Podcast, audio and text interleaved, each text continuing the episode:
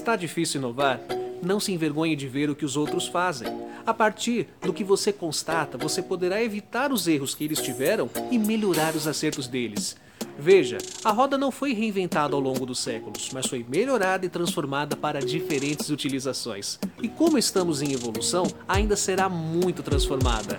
Inovar é transformar, inovar é evoluir. Eu sou Renato Silva, porque inovar e motivar é preciso.